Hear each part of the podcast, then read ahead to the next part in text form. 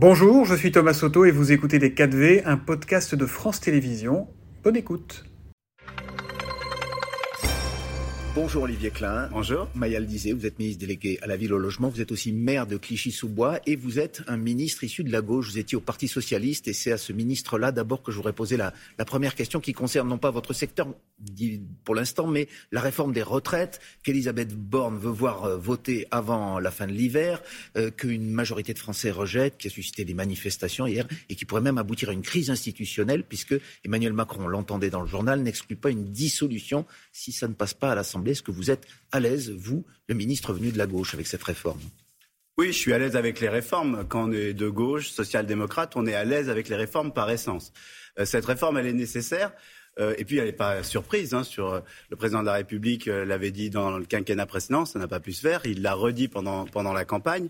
la situation, elle est celle que le corps décrit, c'est-à-dire qu'on va vers un déficit très important du système de, de retraite par répartition. Et moi, je suis attaché à la répartition, à la justice. Donc, il faut une réforme concerté et euh, on s'est donné euh, les moyens avec euh, ce temps de concertation et c'était une demande et moi j'étais certain qu'on allait aller vers cette concertation. Il faut une réforme qui est juste, qui prenne en compte les questions de pénibilité, de durée de travail, des, métiers qui sont hachés, d'autres moins. Donc oui, il faut une réforme, une réforme juste. Mais sur la philosophie de cette réforme, je, le rappelle, vous, êtes, vous avez été membre du Parti socialiste en 1981. La retraite à 60 ans, c'était une conquête sociale avec François Mitterrand. Est-ce qu'il n'y a pas un, pincement au cœur sur le symbole d'abandonner? Vous venez, d'accueillir Serge Guérin, qui est un spécialiste du vieillissement. Il disait tout à l'heure qu'on vit plus longtemps. Oui, on vit plus longtemps aujourd'hui. Et, c'est pour ça qu'il faut tenir compte des carrières longues, de la pénibilité, de la réalité. Euh, moi, dans, à 60 ans, c'est dans 4 ans pour moi. J'ai encore la force de travailler. Et d'autres qui sont beaucoup plus usés eh bien, ils devront, euh, il faudra qu'on tienne compte de la pénibilité de leur métier. Mais beaucoup de métiers. Alors, vous êtes élu de quartiers euh, difficiles, parfois, enfin, populaires et qui ont parfois des difficultés avec des, des métiers que certaines personnes n'ont pas plaisir à faire. Vous allez leur expliquer que c'est une mesure de justice sociale à, à, vos administrés, à C'est pour ça. D'abord, c'est une réforme qui est progressive, hein, 4 mois de plus euh, par an. Donc, on verra ce que dira la concertation. Aujourd'hui, la pointe de départ, c'est 65 ans en 2031. Cette concertation, elle est nécessaire. Il y a des métiers pénibles. Il faudra que cette réforme en tienne compte, tenir compte du nombre euh, d'annuités, bien évidemment. Vous savez, euh, la réforme qu'a portée euh, Marisol Touraine était aussi une réforme qui faisait travailler plus longtemps. et elle est comprise aussi par vos électeurs elle sera comprise. Aujourd'hui, elle ne l'est pas. Le, principe euh, d'une réforme, c'est qu'elle doit être expliquée euh, et partagée et concertée. Dernière question sur ce point. Euh, s'il y a une dissolution, ce dont menace aujourd'hui Emmanuel Macron, l'Assemblée nationale, est-ce que vous ne craignez pas un retour de bâton des électeurs et, et une nouvelle majorité, voire une victoire du Rassemblement national, à l'image de ce qu'on a vu en Italie il y a quelques jours? Évidemment il faut toujours craindre le Front National, et ça, c'est mon credo depuis. Euh, ah. Vous avez parlé de mon parcours politique. La lutte contre l'extrême droite fait partie de mon credo. Donc, il faut craindre le Front National. Aujourd'hui, elle a le vent en poupe. Elle pourrait. Mais il faudra, il faudra expliquer. Il faudrait expliquer, si c'était le cas, euh, aujourd'hui ou demain, euh, pourquoi le Front National est un danger euh, hmm. extrêmement grave pour notre pays. Mais la démocratie, le président de la République s'est fait élire sur un programme. S'il ne se sent pas en capacité de mettre en œuvre ce programme, eh bien, il prendra les décisions qui sont les siennes. Et ça ne vous fait pas peur une dissolution? Écoutez, moi, ce que, moi, ce que je souhaite, c'est que la concertation aille au bout et, que chacun prenne ses responsabilités. Alors donc on va évoquer vos dossiers, ministre de la Ville et du Logement. Vous revenez du congrès HLM qui s'est tenu à Lyon. Est-ce que sur le logement, l'État est également, pour reprendre l'expression de Bruno Le Maire, à l'euro près aujourd'hui et on ne peut pas dépenser sans compter euh, sur ce, sur ce dossier également? On peut jamais dépenser sans compter parce que ça veut dire qu'il faut faire des économies plus exactement. Non, il ne faut pas faire des économies, il faut dépenser bien. Il y a plusieurs urgences dans le domaine du logement. Euh, d'abord, le logement social. Oui, je reviens du congrès HLM, j'y ai passé trois jours parce que c'était extrêmement important pour moi d'écouter le monde HLM que je connaissais comme président de l'Agence nationale pour le renouvellement urbain, comme maire. Euh, et, je voulais leur montrer à quel point leur écosystème m'importe. Et puis, euh, comment, dépenser bien Il faut construire plus. 2,2 millions de demandeurs de, de logement social, c'est insupportable. Il faut rénover et, rénover vite, parce qu'on le voit, hein, l'urgence climatique, elle est sous nos yeux euh, en, ce moment. Et ceux qui demandent un logement, ils demandent un logement parce que leur famille s'agrandit, parce qu'ils ont besoin de quitter euh, euh, un, logement, mais ils demandent aussi un logement parce que leur logement n'est pas en bon état, parce que c'est une passoire thermique. Et donc oui, il faut dépenser, il faut surtout dépenser bien pour qu'on se sente bien dans son logement. Vous connaissez les critiques qui vous sont adressées, notamment par les bailleurs sociaux. Il y a l'organisme Action Logement, par exemple, qui vous reproche d'avoir ponctionné 300 millions d'euros sur ses biens à lui pour que l'État ne s'engage pas. Est-ce que qu'est-ce que vous répondez? Parce que ce, cet action logement, il est piloté à la fois par euh, les syndicats et le patronat, et les deux vous critiquent sur ce point.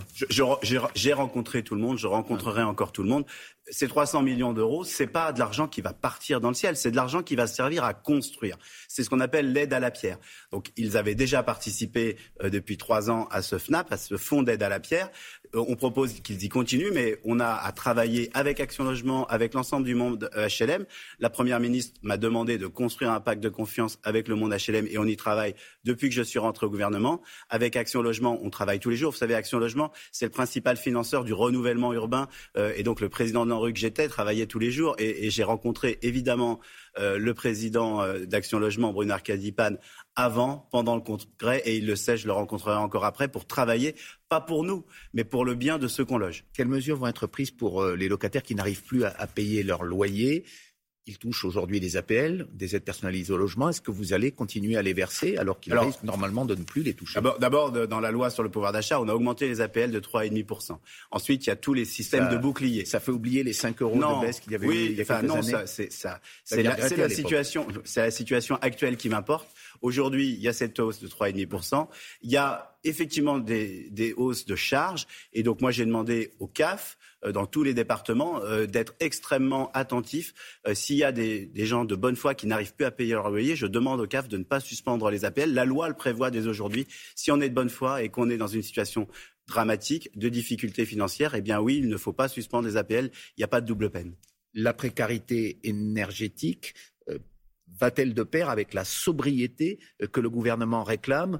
Euh, on, demande aux Français de régler leur thermostat à 19 degrés, mais dans certaines habitations, dans certains logements précaires, 19 degrés, c'est déjà beaucoup. Est-ce qu'il n'y a pas euh, peut-être une exagération dans les demandes aujourd'hui et une non prise en compte de la précarité de certains logements? La, précarité, la précarité énergétique, on, je, la, connais, je la connais comme maire de Clichy-sous-Bois. Il y a évidemment des petits pavillons qui sont des passoires thermiques, il y a des logements qui sont insalubres.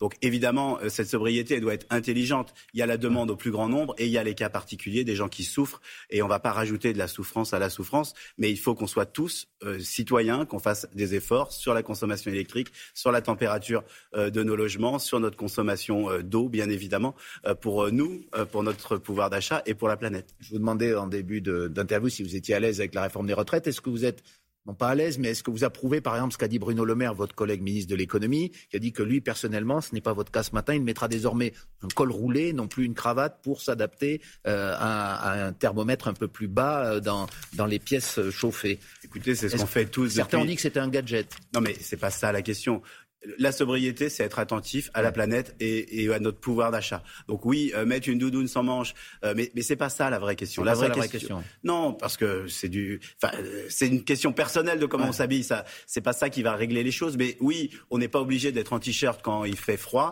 Il vaut mieux se couvrir et ne pas allumer le chauffage et ne pas mettre une veste quand il fait chaud et d'allumer la clim. C'est une évidence. Donc c'est des petits gestes, c'est pas simplement symbolique. Chaque petit geste compte. C'est oui. Enfin, en ce moment, on, on dort avec un pyjama plus chaud qu'il y a 15 jours. Bon, on vous a entendu ce matin. Merci beaucoup. Olivier Klein, ministre du Logement, ministre de la Ville, maire de Clichy-sous-Bois pour quelques semaines encore. Et c'est la suite de Télématin et la deuxième interview des cas de vérité. Merci beaucoup. Merci, Olivier Klein qui dort donc avec un pyjama plus chaud ces derniers jours. Merci beaucoup. Il n'y a pas que le col roulé dans Sur la, la, réforme des retraites et la menace d'une dissolution de l'Assemblée.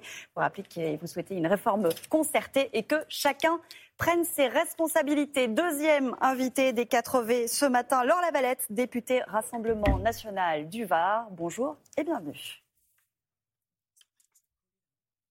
Effectivement, deuxième invité, pas de générique, mais l'interview commence à cet instant. Laure Lavalette, vous êtes euh, l'une des nouvelles voix, l'un des nouveaux visages du Rassemblement national. Vous avez été élu en juin dernier avec 89 députés euh, du Rassemblement national. Comment il va se positionner, ce groupe, dans ce débat dont nous venons de parler avec Olivier Klein euh, sur les retraites?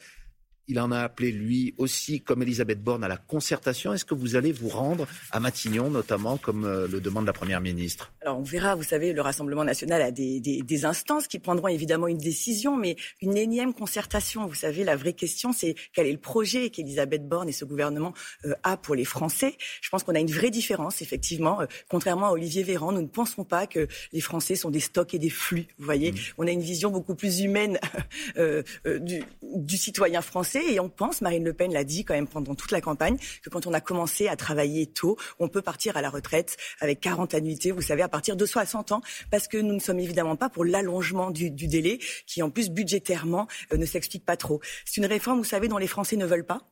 C'est une réforme antisociale qui est injuste et qui répond surtout à un diktat en fait euh, euh, de l'Union européenne. Hein. C'était un espèce de, de, chantage. Hein. Bruno Le Maire l'a dit. Si vous voulez l'argent du plan de relance, alors il faut absolument que la réforme des retraites passe avant euh, l'été 2023. Pour ce qui est de la, la, procédure de la mise en œuvre législative de cette future loi, si elle est votée, Qu'est-ce que vous allez donc faire S'il y a une motion de censure, vous la voterez Est-ce que vous en déposerez une vous-même contre Alors Marine Le Pen l'a dit, on ne s'interdit rien. Alors a priori, le fameux dîner du mercredi soir, euh, euh, Emmanuel Macron et Elisabeth Borne se sont mis d'accord pour ne pas euh, mettre, j'allais dire, un amendement, un article dans la loi sur le projet de loi de finances de la sécurité sociale, ce qui est déjà, j'allais dire, presque une bonne chose parce que c'était quand même assez pernicieux de passer comme ça. Après, vous savez, une loi, elle va s'amender. On va de toute façon lutter de toutes nos forces. Hein. C'était un point de désaccord majeur que nous avions pendant, la campagne euh, électorale.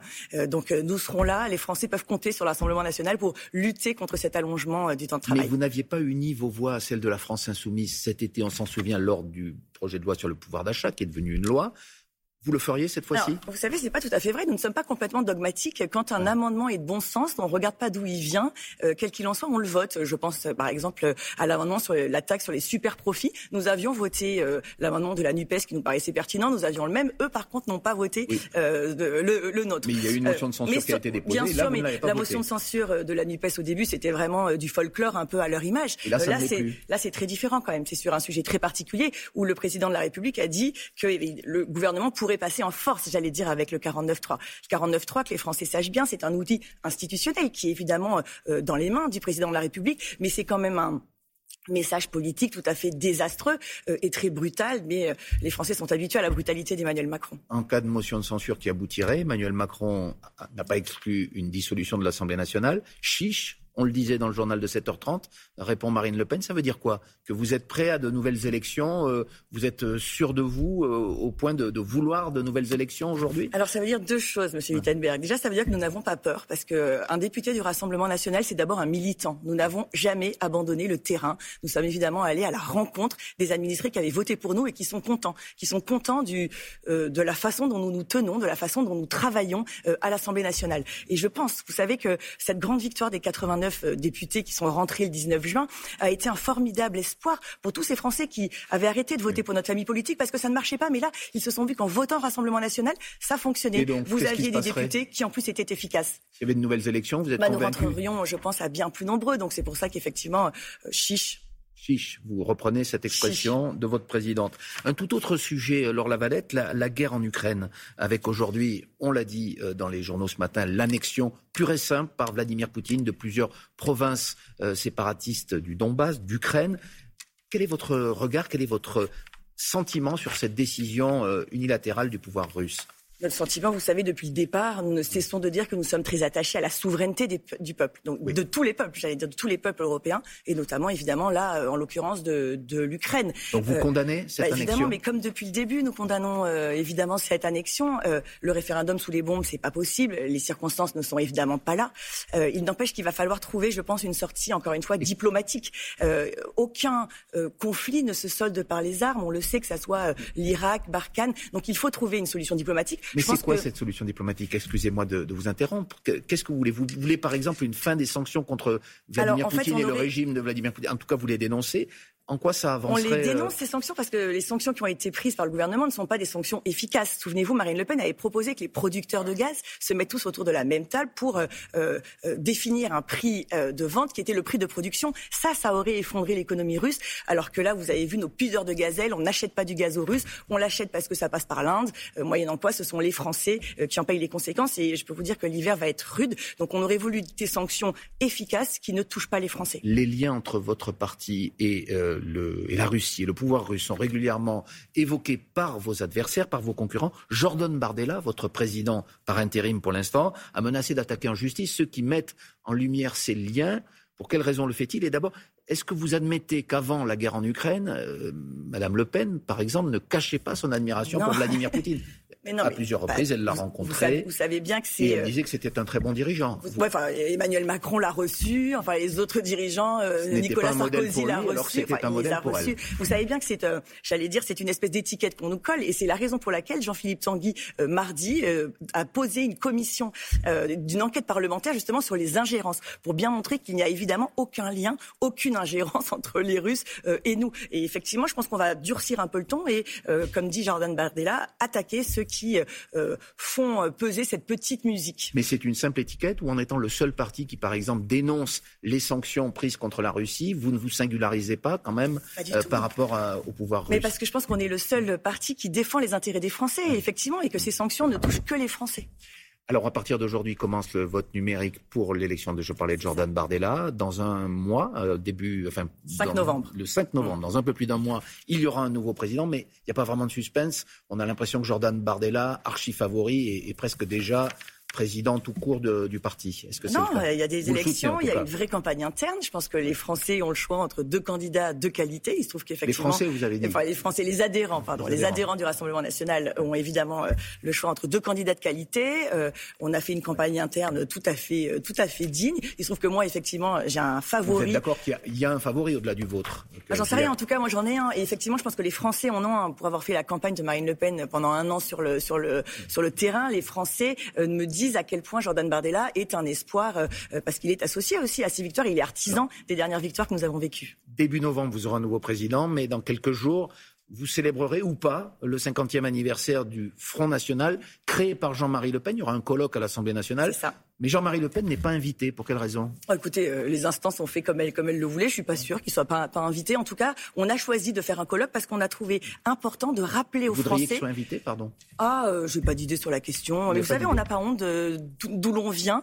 Euh, ça fait aussi partie de la transmission qui s'est faite. Et ce colloque sera évidemment euh, une grande chance pour nous de montrer que le Front National d'abord et le Rassemblement National a posé sur la table des sujets qui sont majeurs maintenant dans le débat public, que ce soit l'immigration, la mondialisation, le localisme, la démétropolisation, la laïcité, n'oublions pas. Marine Le Pen a été une des premières à parler de laïcité dans les années 2000. Donc euh, nous savons d'où nous venons sans aucune, euh, euh, sans aucune gêne.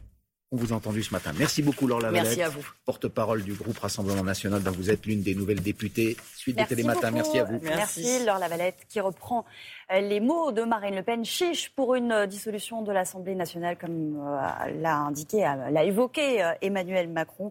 Alors, Lavalette qui est persuadé que davantage de députés Rassemblement national entreraient à l'Assemblée, plus que les 89 qui siègent actuellement. Voilà pour la politique. C'était Les 4V, un podcast de France Télévisions. S'il vous a plu, n'hésitez surtout vous. Vous pouvez également retrouver tous les replays en vidéo sur France.tv.